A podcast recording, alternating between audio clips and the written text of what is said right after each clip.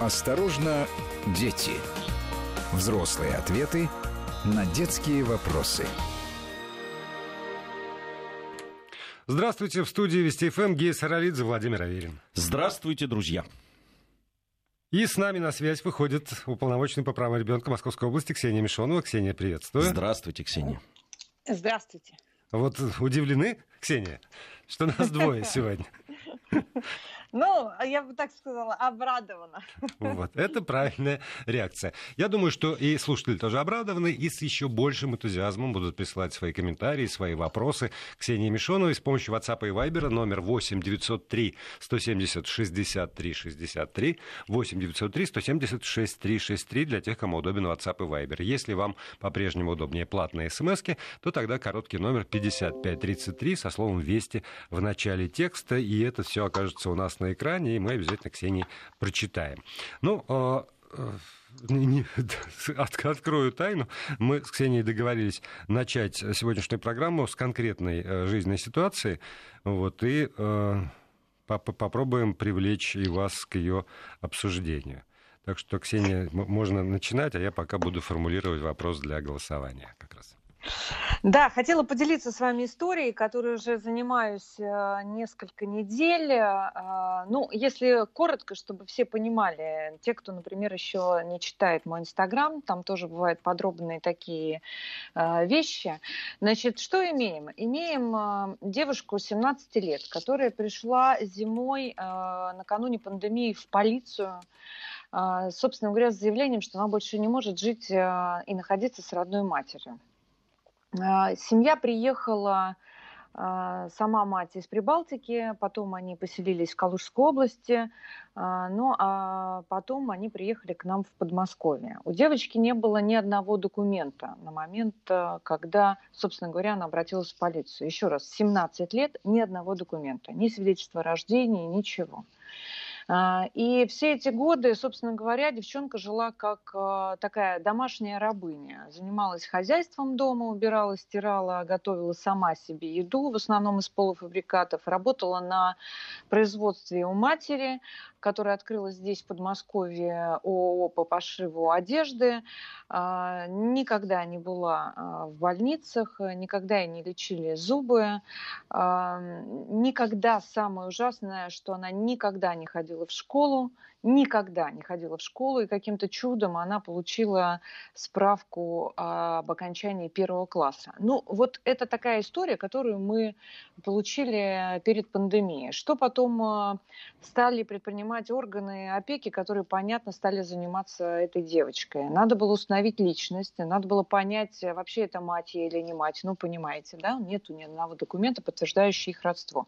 Были проведены ДНК-экспертизы, были взяты справки, собственно говоря, из роддома, где она родилась. Установили личность, установили возраст. Была даже проведена медицинская экспертиза а, по состоянию костей и а, телосложения девочки, чтобы определить окончательно, сколько ей лет. И вот какая незадача. Понятно, что собрав все эти документы, проведя все экспертизы, опека все-таки выходит с иском в суд, потому что считает, что а, мать надо лишить родительских прав, чтобы у девчонки было какое-то будущее, какой-то шанс на на жизнь и на заботу государства в конце концов, потому что э, девочка не хочет возвращаться к матери, при этом у матери позиция пусть возвращается, я ничего не делал плохого. Но я действительно, ну вот в нашем понимании, после всех ужасных историй, которые мы с вами обсуждаем, ничего не делали плохого. Ее не били, над ней не измывались, не издевались. Но можно ли назвать вот это все неплохое, что с ней происходило, неплохим? Да, вот это вопрос. И после того, как э, заявление было подано в суд, э, суд э, назначал три заседания, спрашивал дополнительные какие-то справки, эм, значит, запрашивали, делали запрос в Калужскую областью, что-то там про место жительства, про условия жизни. Ну, в общем, есть такое ощущение, что тянули до последнего. Судья перенес заседание ровно на ту дату, которая следовала после наступления совершеннолетия этой девочки. То есть 18 лет ей исполнилось, на следующий день э, проходит заседание суда, на котором, собственно говоря, иск отклоняют, э, оговаривая э, эту историю тем, что ну, совершеннолетие, да, кого мы будем лишить, э, лишать прав, и, собственно говоря, почему. Ну, если честно, меня эта ситуация страшно возмущает. Я считаю, что, э, и опека, кстати, тоже так считает, что маму надо все-таки наказать, и, по крайней мере, сделать это на будущее дочери. Если все-таки нам удастся, а мы уверены в том, что нам удастся восстановить девочку, ну, и морально, и физически, и образование, значит, ей помочь получить. И все-таки она станет полноценным нашим э, гражданином да, нашего общества, добьется каких-то успехов, мы верим в нее, у нее большой потенциал, чтобы потом мама не пришла и не попросила, скажем, э, содержать ее, не подала на нее на алименты, да, предположим. А ну, это, будет, вот это возможно, история. если вот не, лиш, не лишен родитель родительских прав, то у него сохраняется как раз вот это вот вот право требовать право, да, от детей да. э, там, вспомоществования потом. Да, да, безусловно. Ну и понятно, что когда я выложила это в Инстаграм, э, большинство, большинство поддержали нашу, наше желание все-таки, э, ну, за все то, что мать не сделала. В общем, она лишила ее основного права, да, права на образование. И, э, и в данном случае мы все-таки хотим, э, чтобы справедливость восторжествовала. Ну вот мне кажется, что нельзя такие вещи отпускать и просто пропускать. Ну вот пока вы, Ксения, говорили, я э, там как-то судорожно напечатал вопрос для голосования. Как всегда, он в приложении Вести ФМ эм, э, установлен на смартфоны наших постоянных слушателей. Надо ли наказывать родителей, достойных лишения родительских прав, если ситуация становится очевидной, когда ребенку исполняется 18 лет? Вот, вот как-то так. Не очень, может быть, э, емко, может, можно было бы ну, отточить ну, формулировку. Но, да, но поскольку я знаю, что там, не, не все обладатели этого приложения в данный момент э, слушают программу, то чтобы и для них было более-менее понятно. Или э, время упущено. И два варианта ответа. Надо наказать тем или иным способом, и, и не пойман вовремя, не вор. Вот так вот я написал. Слушайте, э, я бы все-таки немножко, может быть, конкретизировал вещь. В данном случае ведь речь не идет о том, о наказании матери по большому счету. Ну вот прям вот наказать. Да? Э, речь идет о девочке. Э, здесь ведь лишение прав э, как в защита. данном случае как защита и как перспективы для ребенка. То есть у нее тогда появляется возможность опереться на помощь государства. Ну вот, да, да там безусловно. получить образование, угу. получить там нужный документ. В конце концов, она может претендовать тогда и на какое-то жилье насколько я да, понимаю, безусловно. Да, да, которое ей государство да. тогда по закону должно дать. В противном случае, когда ей отказывают, ей фактически отказывают в поддержке государства. То есть, да, там, ну, говорят, ну, все, ну, как вырастила, так вырастила. Да, до 18 лет вот довела, ну, вот э, э, документов нет, образования нет, э, значит, э, ничего нет, но при этом, значит, все, она э, взрослый человек, который сейчас вот с этого стартовой позиции должна начинать жизнь. Понимаете, вот... Да, э, и, и при этом, вот смотрите, даже сейчас, э, ну, меня вот спрашивают, тут параллельно мне пишут, слушают мой эфир и пишут, а, э, спрашивают, а где сейчас девочка? Девочка, понятно, в 17 лет, когда это случилось, вот на, на этапе, это был конец февраля, девочка подхватила а, приемная семья. А, опять же, девочка без статуса, поэтому приемная семья ее подхватила абсолютно безвозмездно. То есть она не получала никакого вознаграждения, это приемная мама, за то, что у нее а, находилась а, девочка. И она понимала прекрасно, она, кстати, мне тоже написала в Инстаграм, она понимала прекрасно, что когда ей сейчас исполнится 18, ей тоже будет некуда идти. Она до сих пор там находится в этой приемной семье.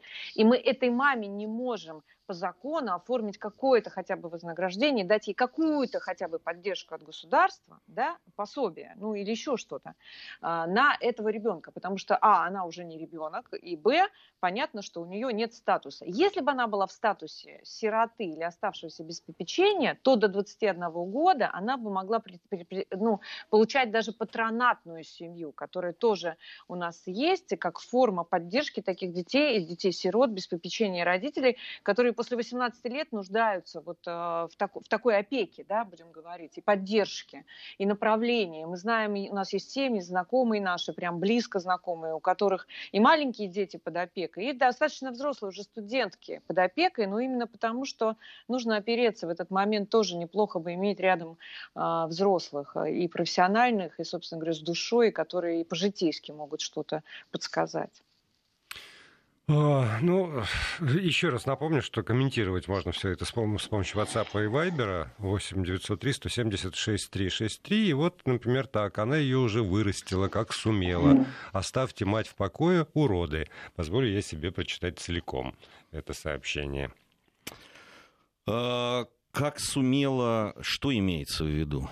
Вот я правда не понимаю здесь, это, э, где государство было 18 лет, а, собственно, как государство должно было в данном случае вмешаться, я что-то не очень понимаю. Вот э, как раз у Ксении я хотел бы спросить, а на каком этапе государство могло появиться здесь? Вы знаете, ну здесь вот этот извечный вопрос. На самом деле мы его тоже задаем. А, вот ребенок э, все-таки был в Калужской области какое-то время. И э, наверное, она его даже записывала в школу, да, и где-то же они получали эту справку но э, не существует вот единой системы а, отслеживания детей. То есть э, ты приходишь в школу, например, записываешь ребенка, ну просто, или ты находишься в базе, что ребенок твой должен пойти в первый класс.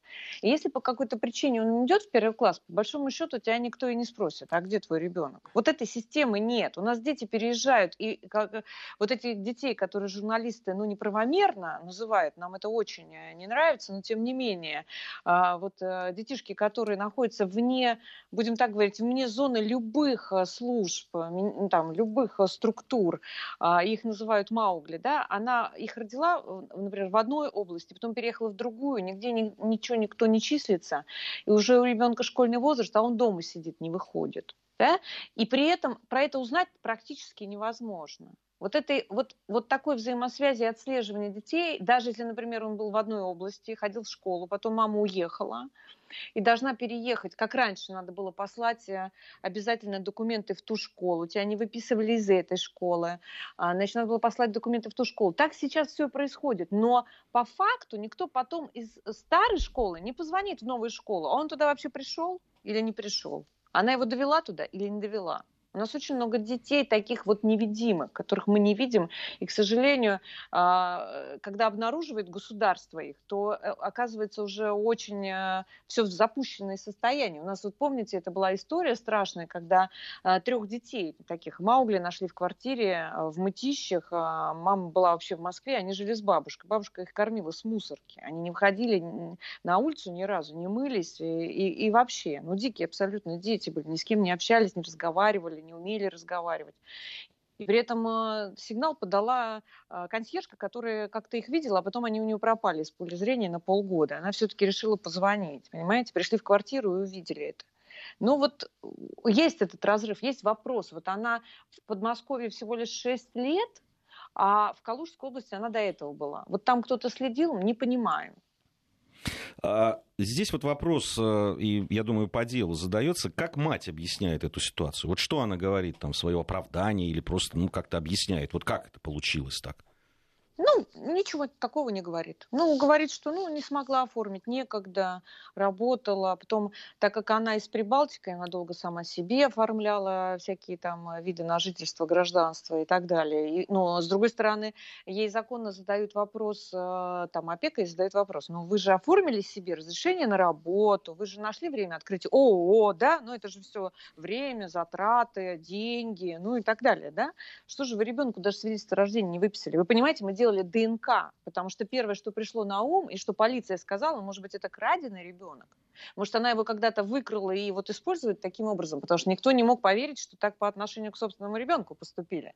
Ну, правда. Они, конечно, у нас оперативники много чего видели в этой жизни, и достаточно толстокожи уже для восприятия, но иногда вот есть вещи, которые не поддаются никаким логическим заключениям. То есть ты не понимаешь, как не асоциальная мать так же, как Мытищев. Она такая сама себе очень даже хорошенькая, хорошо одетая, с маникюром, работает, каждый день на работу ходит, да, и у нее трое, трое детей питаются с мусорки, понимаете, и не разговаривают, вообще не разговаривают. И за, и за малышами следит дочка старшая, восьмилетняя, понимаете? Ну, то есть, вот вопросы задаешь, ответов нет. Здесь вот, конечно, меня удивляют люди, которые пишут, почему эта мать должна оправдываться. Слушайте, еще раз, может быть, вы не услышали. У ребенка нет документов ребенок никогда не был в поликлинике. Его не лечили ни от чего. У нее половина, извините меня за, за, за подробность, но у нее зубы надо в 17 лет половина там протезировать. Понимаете? Но так как она мне написала, сама девочка мне написала в Инстаграм, и написала ей приемная мама. И мы сейчас этим занимаемся. У нее, она не ходила в школу, она не умеет писать и читать. То есть она фактически ну, пишет и, и читает, но это ну, ну, ну, вот так, чтобы можно было ее понять. Но это не в том понимании, как мы с вами пишем. Слушайте, я, я сейчас выступлю адвокатом дьявола. Это не значит, что я так думаю, но я попробую воспроизвести логику как раз тех людей, их немало на самом деле, которые пишут от руки прочь от этой матери. У нее могли быть убеждения, что девочке образование не нужно, не для этого девочку э, ростит. Вот. А, ну, там, ну хорошо, а это... она как будет дальше девочка себе на жизнь зарабатывать? А мне не ну, надо. Вот как она будет дальше жить? Мама работает, вот здесь вот пишут. А вы ну, сейчас... с матерью вы... что-то случилось. Вы вот сейчас лишите ее э, родительских прав, а ребенок лишится права наследования, пишут люди.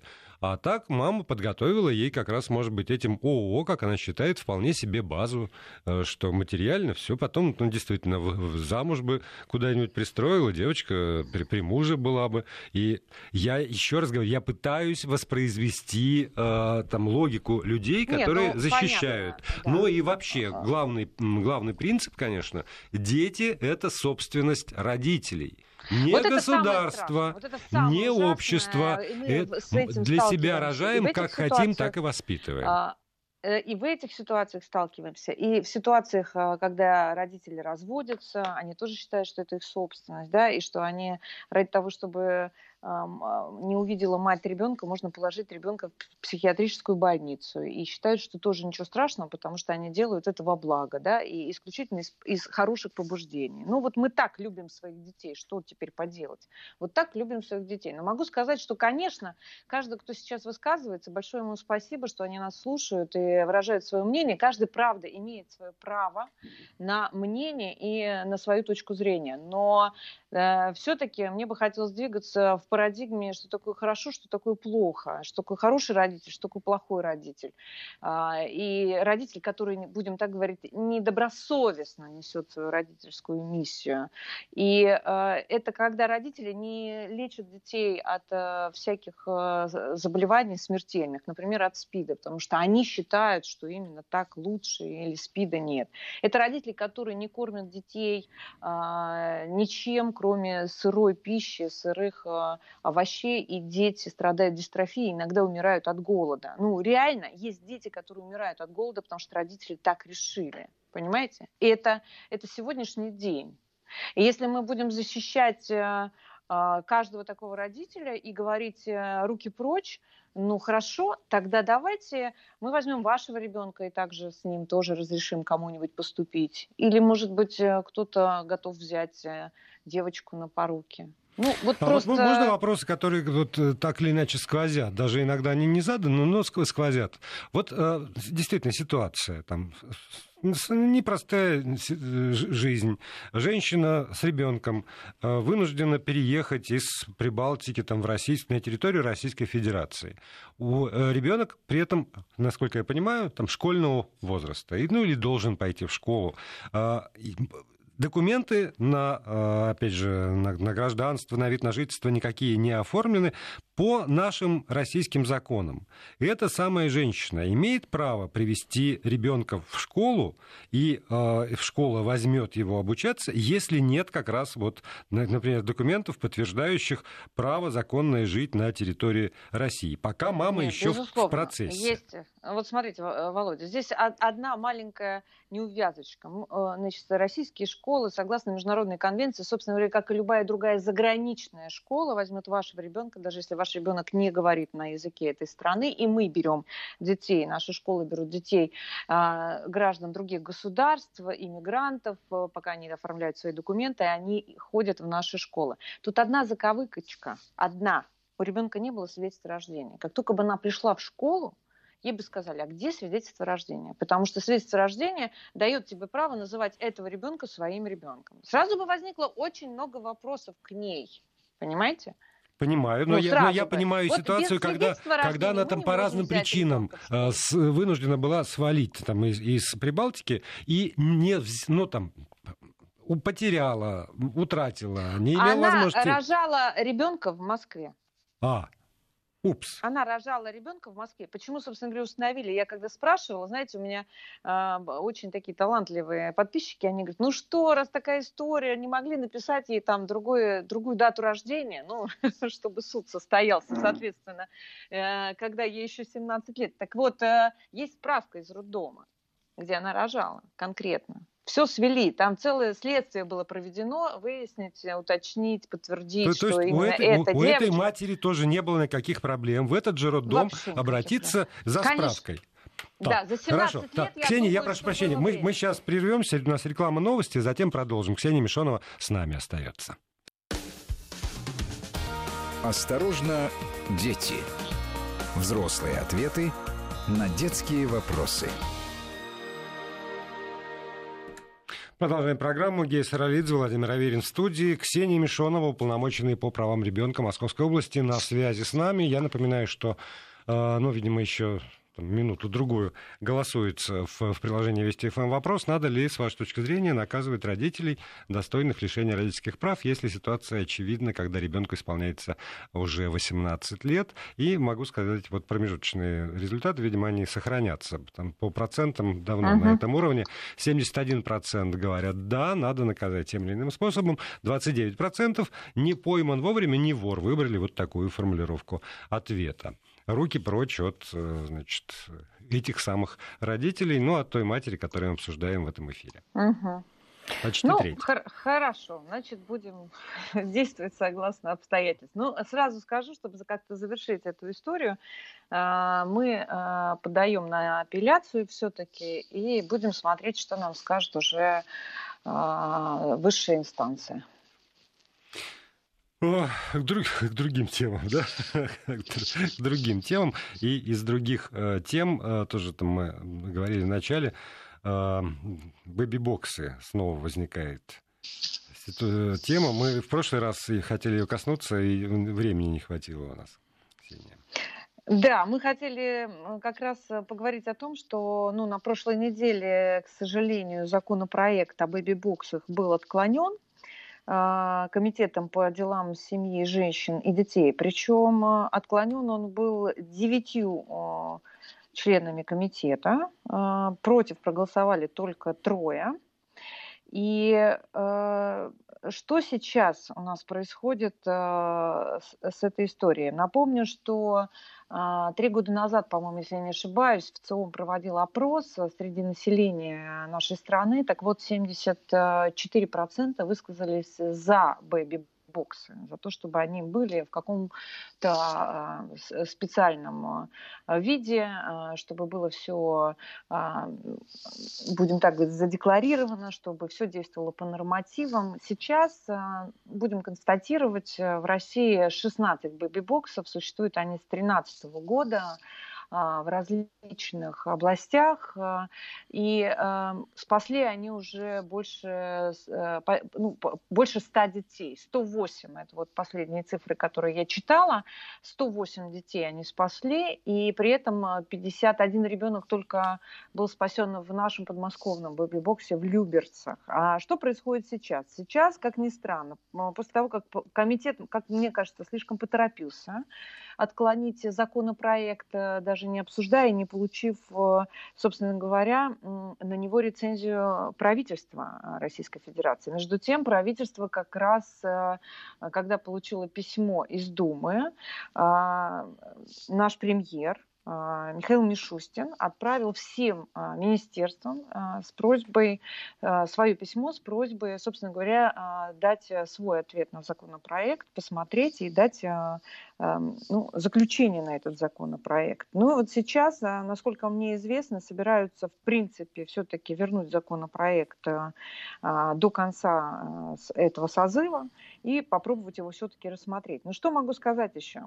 Значит, количество, конечно, противников э, тает день ото дня. Я просто это вижу по окружению, по своему, а, по тем людям, которые еще раньше даже не понимали, что это такое. Но меня удивляет, что те люди, которые выступают категорически против, да, и причем они выступают на очень высоком уровне, и эти люди находятся и в Госдуме, и в Совете Федерации. Вот эти люди ни разу не съездили и не посмотрели, что это такое и как это работает. Ни, разу. При этом Совет Федерации э, во главе с Валентином Матвиенко поддерживает законопроект, что его надо разрабатывать. Нам нужно, чтобы теперь эти бэби-боксы существовали на законных основаниях. Вот объясню почему. Потому что сейчас это нелегальное все эта история нелегальная. Вот, например, мы знаем, что в Краснодарском крае несколько раз уже приезжали с проверкой там Роспотребнадзор, а, Росздравнадзор, все приезжают, проверяют и пытаются закрыть это окно жизни как а, нелегальный а, объект. Вы знаете, как нелегальное есть строительство, да? Вот то же самое вот сейчас такое отношение к ну, Они, то есть, При... не, не совсем нелегальные, как я понимаю, они просто, ну, вне правового поля, да? Вот, э, то есть... Они как бы, да, они не запрещены. Нелегальные, да. Да, ну, Ксения, я прошу прощения. Разрешены, да. всегда есть возможность их э, запретить. А вот если, Закрыть. например, ребенка подкинули на крыльцо э, больницы, то в этой ситуации там, это не, э, не противников этих бэби-боксов, не рост там чего-то надзор какой-нибудь не интересует. Крыльцо не закрывают, да? На крыльцо можно. Не, ну можно и в подъезде бросить, и на мусорке. Э, не, не, нет, я, я просто только... как раз пытаюсь понять вот эту вот логику.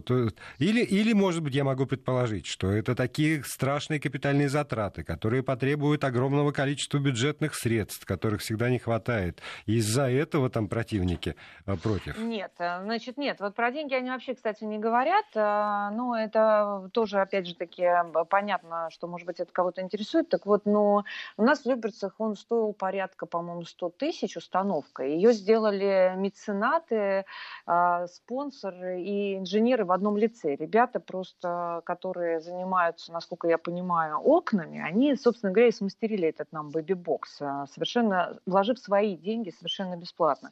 Обслуживания он никакого не требует. Он существует а, при больнице, соответственно, там всегда есть круглосуточный персонал.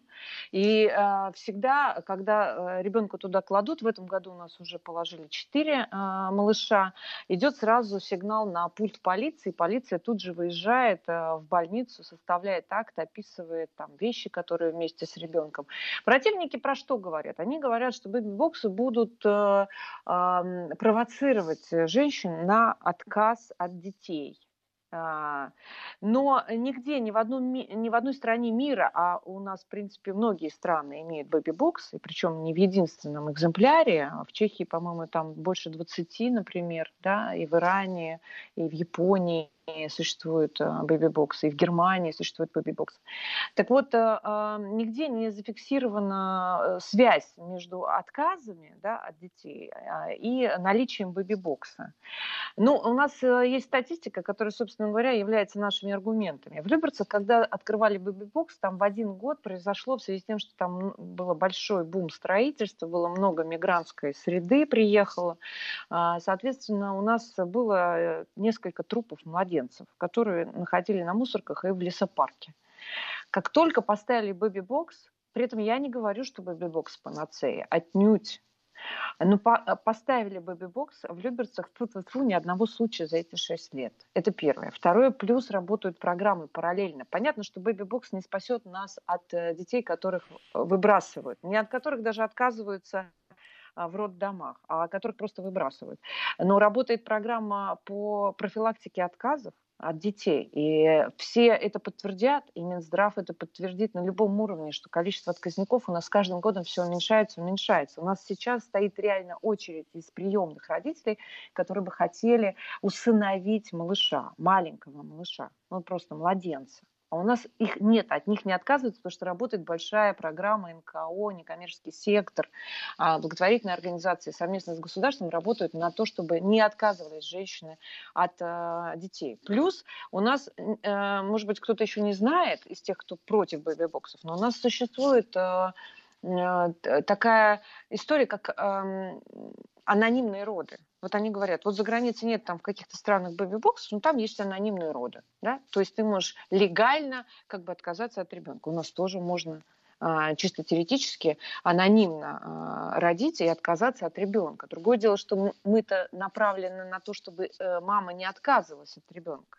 Но бэби-бокс в любом случае лучше, чем мусорка. У нас на днях нашли в Подольске, вы знаете, в пакете останки новорожденного малыша. Причем понятно, что положили его ну, дня три назад. И что, э, и что побудило ее это сделать? И каждый раз мы э, сталкиваемся с тем, что там и там, и каждый... И, а самое удивительное, что я сегодня обнаружила, что у нас нет отдельной статистики э, по этим малышам. На федеральном уровне ее никто не ведет вот отдельно статистику по а, младенцам, которые а, вот таким образом были а, выброшены. Плюс среди этих младенцев есть те, кто выжил чудом.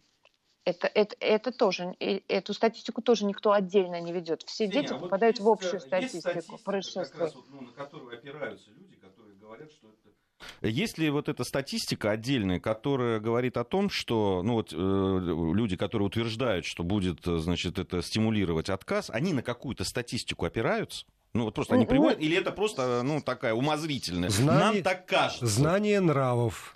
Нет, это, да, это умозрительная история, нам так кажется. Вы пропагандируете отказ от детей, рассказывая, что есть бэби-боксы. Вы пропагандируете отказ от детей. Но мы отнюдь не пропагандируем. Мы просто не хотим, чтобы их закапывали, убивали, душили и топили, понимаете? Мы не хотим, чтобы их выбрасывали на мусорку.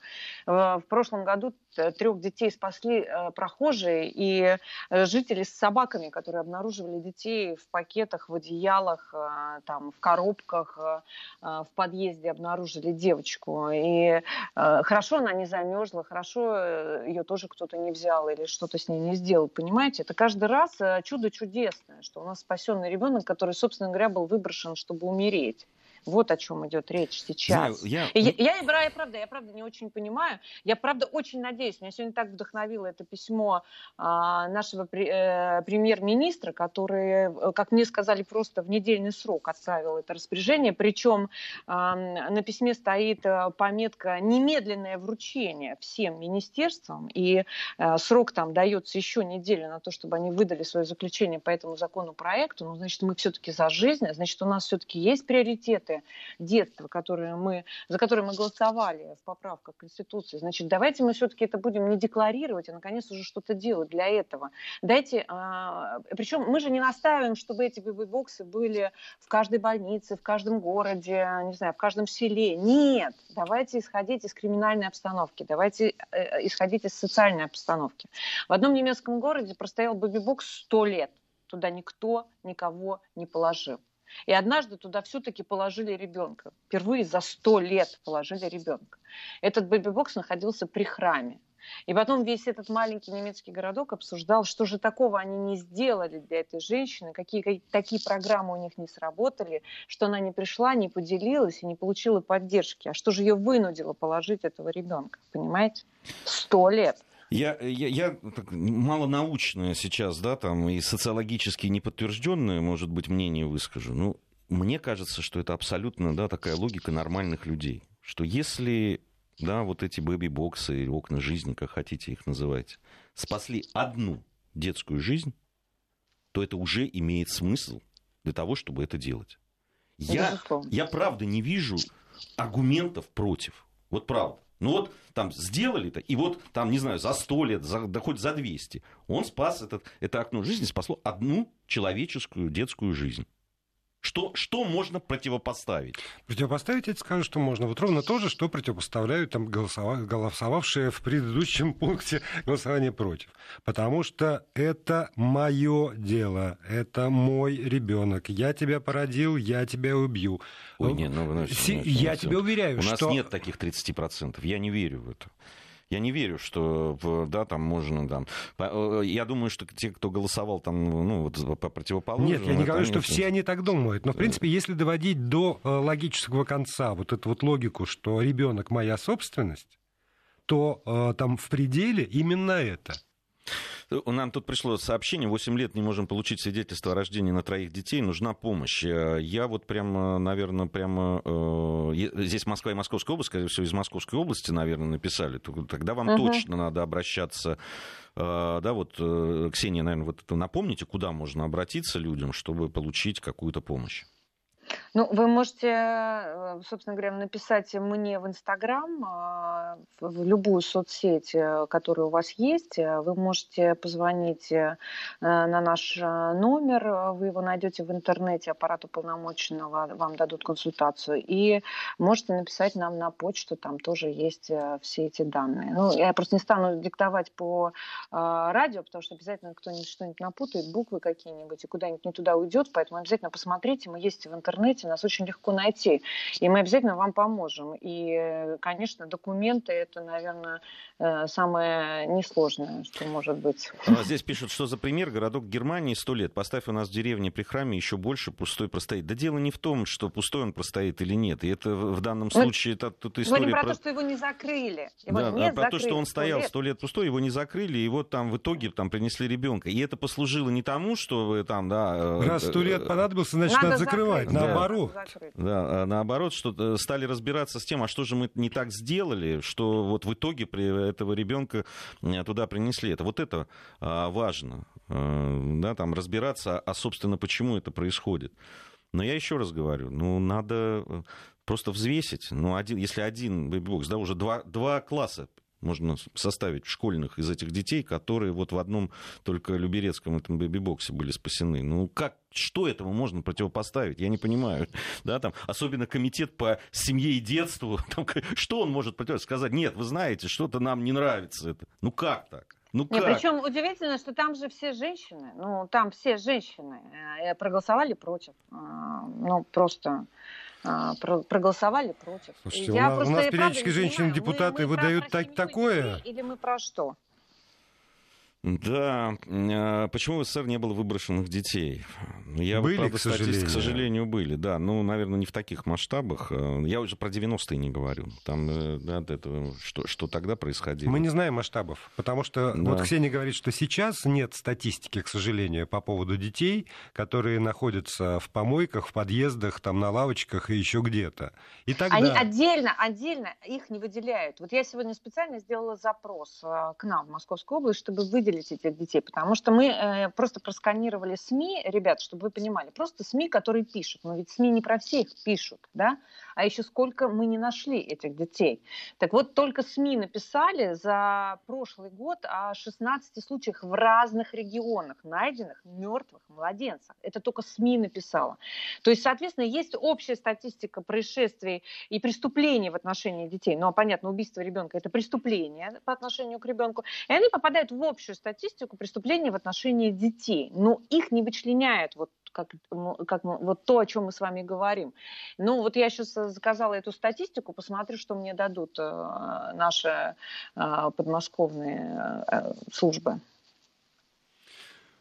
Ой, давайте на, на, на, закончим на оптимистической ноте какую-нибудь нашу программу, давайте, а то все про историю давайте. умертвий такая просто Да. А, село Степанчико. А, вот, вот еще. Для того, чтобы воспитать достойных граждан, надо в рамках школьной программы, насколько я понял предложение господина Шахназарова, показывать советские фильмы. Да, отличная история. Мне так нравится это предложение, да потрясающе, потому что сейчас э, в соцсетях есть специальные группы, что посмотреть э, а, вместе с детьми, с подростками. И знаете, там, кстати, советские фильмы лидируют. А, все друг другу советуют посмотреть эти наши любимые советские фильмы про дружбу, про любовь, э, про, про зло, про врагов, про предателей, про школу, про учителей. Я поддерживаю, я, я, я прям участвовала бы в составлении списка, но я думаю, что Карен Георгиевич отлично сам с этой историей справится. Если он даст список, мы бы инициировали это включение именно а, в школьную программу вместо а, не очень любимой внеурочки. Вот если честно. Мы, кстати, затеяли опрос, какую внеурочку дети любят и какую нет.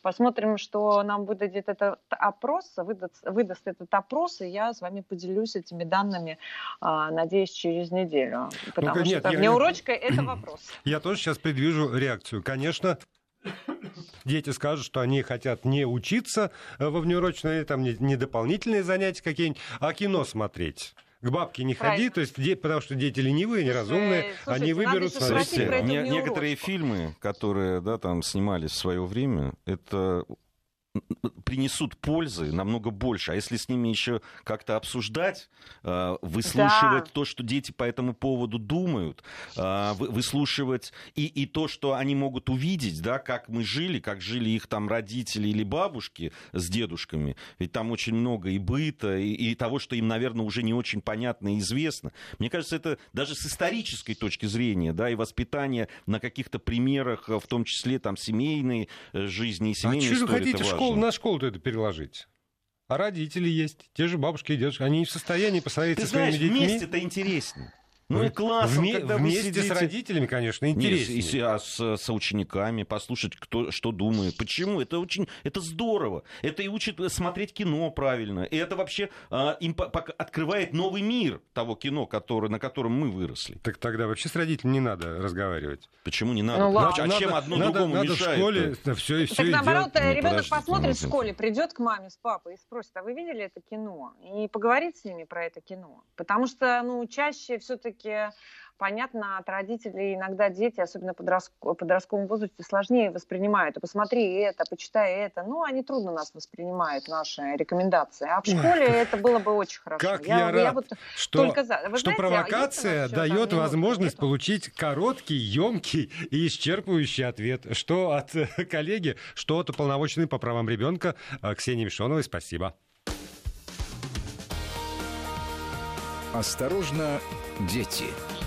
Взрослые ответы на детские вопросы.